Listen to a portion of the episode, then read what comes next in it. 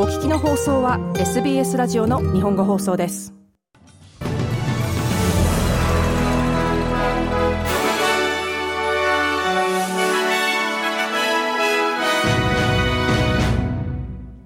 SBS 日本語放送週刊ニュースラップ。この1週間のニュースをお届けします。アンソニー・アルバニージ首相はサンフランシスコで開催しているアジア太平洋経済協力会議 APEC サミットでカナダのジェスティン・トルドー首相と会談しました。二人は両国間の関係と地球温暖化の重要な問題点について話し合いました。Uh, 歴史的に両国とも化石燃料の多大な恩恵を受けて発展してきました。しかし私たちは世界のクリーンエネルギーへのシフトの真っ只中にいます。オーストラリア、カナダ両国とも重要な鉱物や次の100年の経済を牽引する資源を持っています。アルバニージ首相でした。17日、ハマスの高官はアルシファ病院が軍事作戦や人質の収容に使われているというイスラエル防衛軍の主張を否定しました。ハマスの政府局員でいる、政府、ハマスの政府局員であるオサマ・ハムデン氏は、イスラエル軍の虚偽の主張を明らかにするために、ガザ地区の病院を訪問する委員会を結成するよう国際機関に呼びかけました。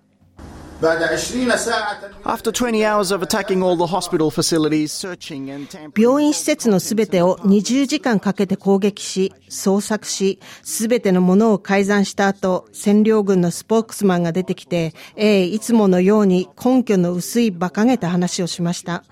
彼が言うには何丁かのライフルと、カラシコフ、ラップトップ、軍服、そして古い靴を見つけたとしています。彼が見せたのは棚のあちらからこちらに移したようなものです。まるで彼がスーパーマーケットやホテルの部屋で彼の持ち物を見せたようなものでした。ハムダン氏でした。ガザからのレポートによると、イスラエル防衛軍はハマスの兵士がまだ隠れているだろうと主張し、アルシファ病院では部屋から部屋へ捜索が続いています。犯罪者を含む長期移民収容者を無期限拘束は違法だとした高等裁判所の判決の後、釈放された彼らは厳しい新法のもとに生活をしなければいけないという事実に直面しています。その新法のもとでは、刑務所での服役、足首監視モニターの着用などが含まれます。政府が地域社会への安全への懸念から保護措置を急いだため、16日、ビザ変更に関する緊急立法が連邦議会で通過しました。先週、高等裁判所が無期限拘束は違法であると認定した後、釈放された亡命希望者84人の中には、殺人犯やレイプ犯も含まれています。政府が合意した6件の修正案の中には、電子監視と外出禁止の義務、条件を破った人々に対する最低期間の服役も含まれます。インディペンデント議員ソフィー・スキャンプスはチャンネル9に新しい法律が釈放された収容者を注意深く監視し、地域社会の安全を守るだろうと話し合いました。私はこれがとても良い規制だと思っています。地域社会の心配を組み上げ、これにより釈放された人々を監視できることになりました。ご存知の通り、高等裁判所の決定で、84人の無国無国籍者を社会に解放しなければいけませんでしたが、政府が迅速に反応してくれたおかげで、私たちはこれらの人々が監視されていることを知ることができています。スキャンプス議員でした。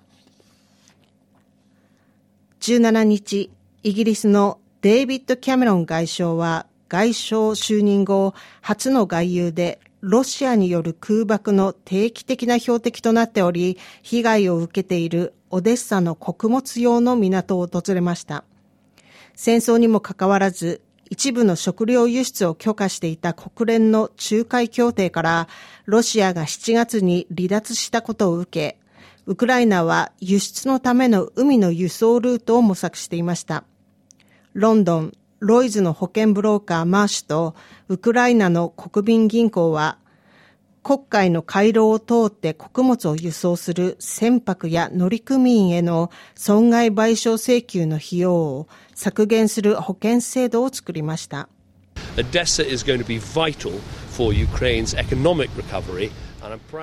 オデッサはウクライナの経済救済のために活気づくでしょう。私は今日貨物船が港を出発するのを助ける保険制度の設立を発表できることを誇りに思います。この保険により、これらの船は新しい海洋ルートを通ることができ、ウクライナが経済活性化や利益獲得ができると信じています。キャメロン外相でした。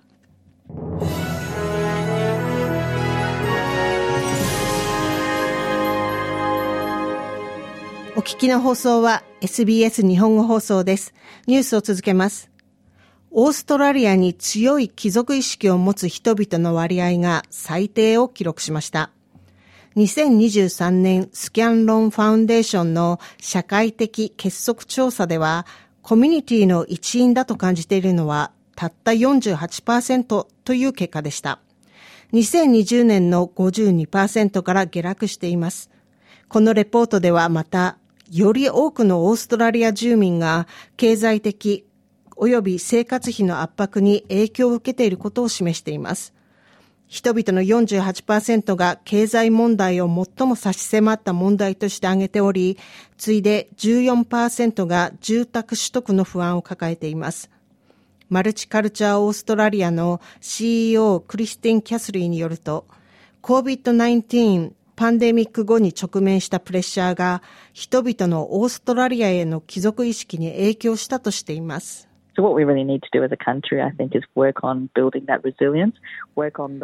私が思うに、私たちが本当に国として必要なことは、その回復力を構築する取り組みです。お互いに手を差し伸べ、つながり、コミュニケーションに取り組んで強さを作るのです。私たちお互いの違いを乗り越える方法、団結する方法を学びましょう。私たちの異なる歴史、ストーリー、経験を学びましょう。ここには私たちにとって本物の何かがあり、オーストラリアにつながる真の貴族意識を築く機会が存在するのです。キャスリー氏でした。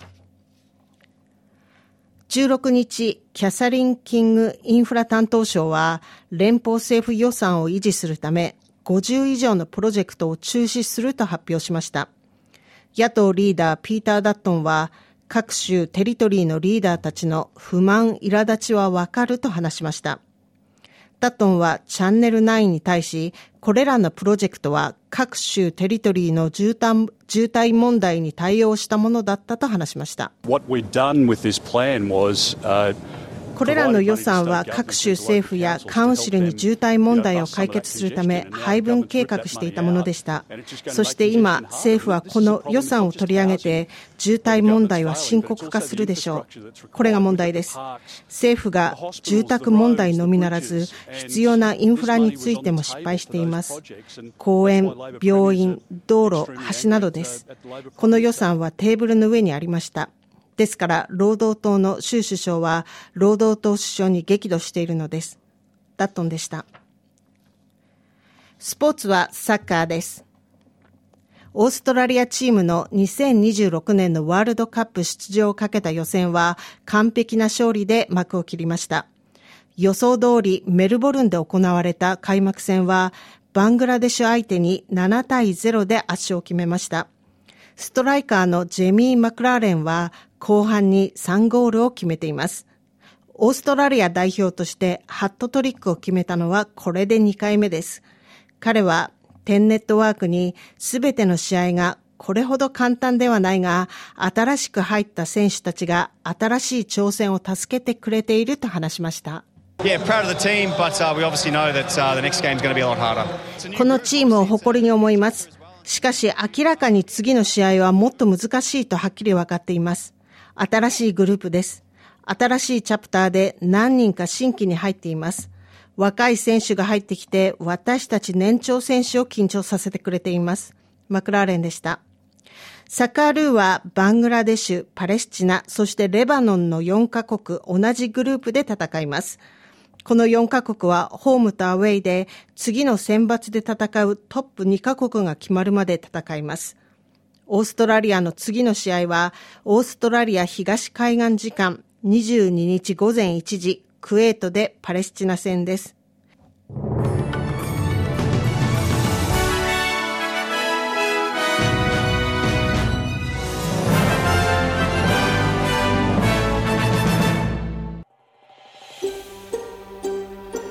もっとストーリーをお聞きになりたい方は